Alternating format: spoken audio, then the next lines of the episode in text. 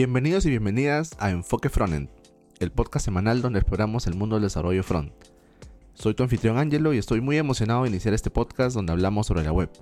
Cada semana exploraremos el mundo del frontend desde nuevas librerías, frameworks y tecnologías emergentes. Descubriremos cómo estas herramientas pueden mejorar nuestras habilidades como desarrolladores y hacer que nuestros proyectos destaquen. Podrás escuchar experiencias de otros desarrolladores que se han enfrentado a problemas similares a los tuyos y aprenderemos de sus éxitos y fracasos.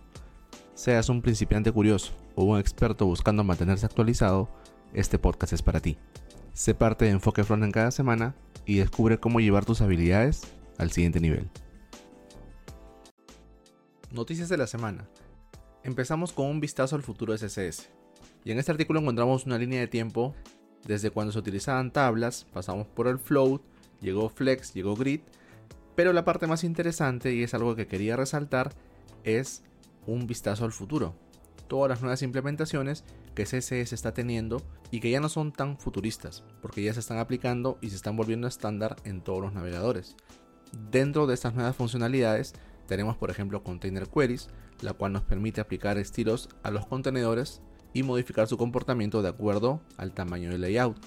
Tenemos también Style Queries, tenemos nuevas pseudoclases como has, como where, como is, los cuales nos ayudan a poder agregar, por ejemplo, condicionales dentro de CSS, lo cual no se podía antes.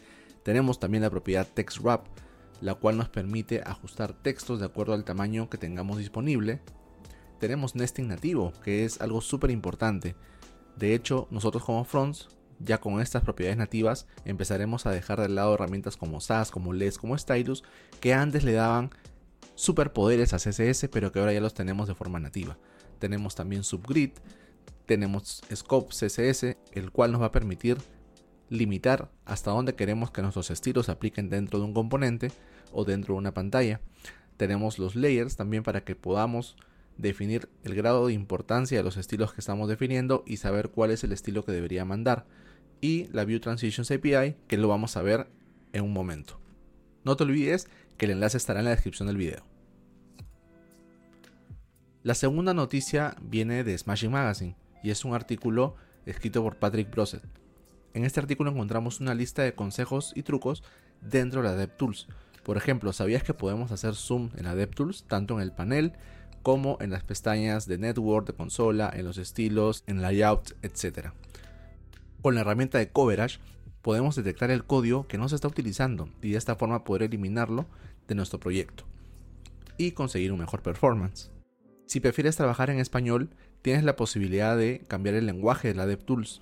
Solo debes ir a Settings y modificar el lenguaje que prefieras. Puedes copiar estilos completos de elementos y aplicarlos a otros elementos si fuera necesario. Y algo súper nuevo es esta funcionalidad donde puedes modificar la forma en la que se hacen peticiones, puedes modificar los headers de estas peticiones para poder hacer pruebas dentro de la consola del desarrollador. La siguiente noticia es una introducción a la View Transitions API y viene de SidePoint. Este es un artículo escrito por Craig Packler donde nos explica en qué consiste la View Transitions API, la cual nos permite hacer transiciones sin necesidad de aplicar código CSS.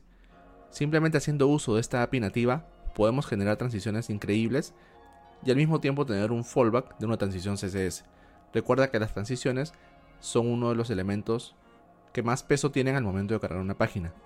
Utilizando la View Transition API podemos generar transiciones al pasar de una página a otra y de esa forma podemos dar una mejor experiencia a nuestros usuarios con menos código. El video de la semana es de una Kravitz, una crack del CSS. Trata sobre el estado de la comunidad CSS y todas las nuevas funcionalidades que están llegando al lenguaje. Esta charla fue parte del CSS Day de Amsterdam, la cual fue una charla en el mes pasado y te lo súper recomiendo. Dura casi una hora, pero toca temas súper importantes que son los que vimos en la primera noticia, con ejemplos concretos y explicando el porqué de estas implementaciones. Recuerda que el enlace también estará en la descripción del video. La herramienta de la semana nos ayuda a optimizar la carga de fuentes. En nuestros proyectos normalmente no utilizamos Arial, ni Times, ni Roman como fuente, ¿cierto? Utilizamos fuentes custom. Pero mientras el navegador hace la petición de esta fuente descarga el archivo y lo aplica al proyecto, va a pasar un tiempo. En ese tiempo los usuarios van a seguir viendo el texto, pero con una fuente fallback. Si las fuentes son muy diferentes, al aplicarse la fuente custom, va a existir una especie de salto en la pantalla. Esta herramienta te ayuda a evitar que pase eso.